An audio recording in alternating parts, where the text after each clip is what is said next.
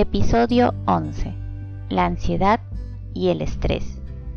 Reciba un muy cordial saludo. Mi nombre es Estela Muñoz y si usted me permite estaré encantada de acompañarle durante su viaje a través de los diferentes episodios del programa formativo acerca del estrés.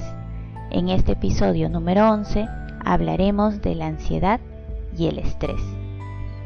La ansiedad, al igual que el estrés, es una respuesta natural de nuestro cuerpo, como parte de un mecanismo que busca protegernos. Pero a diferencia del estrés, la ansiedad interpreta que es necesario anticiparse en el tiempo, activándose un estado de alerta en el que se experimenta nerviosismo. De este modo, la ansiedad está relacionada con el rendimiento, pues ayuda a realizar las actividades y resolver problemas.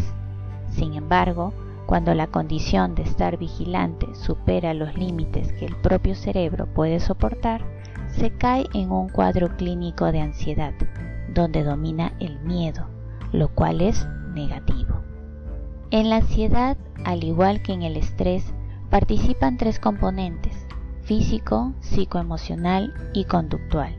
Esto explica la variedad de síntomas que se pueden presentar ante un cuadro de ansiedad siendo los síntomas de esta sobrecarga emocional los siguientes. Sensación de nerviosismo y angustia, sentimiento de peligro próximo o pánico, aumento en la frecuencia cardíaca, respiración rápida, sudoración, temblores, cansancio, problemas para concentrarse y dejar de pensar en la preocupación actual, problemas para conciliar el sueño, problemas gastrointestinales y necesidad de evitar aquellas cosas que provocan ansiedad. Además, la ansiedad que no está controlada tiende a generar cambios en la conducta, orillando a la persona hacia acciones de descuido, temerarias e inadecuadas.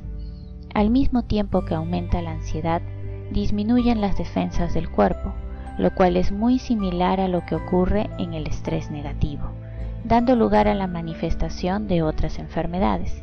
Entonces, las enfermedades físicas, crónicas e infecciones repetitivas pueden aparecer si la persona no se hace consciente que algo no está funcionando bien y no sigue un tratamiento.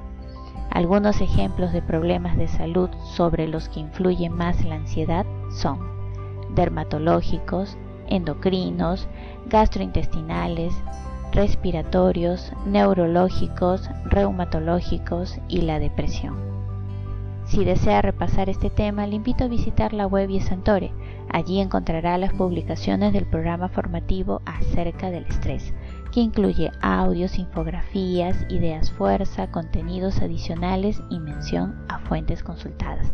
Muchas gracias por su asistencia y nos reencontramos en el próximo episodio. Chao.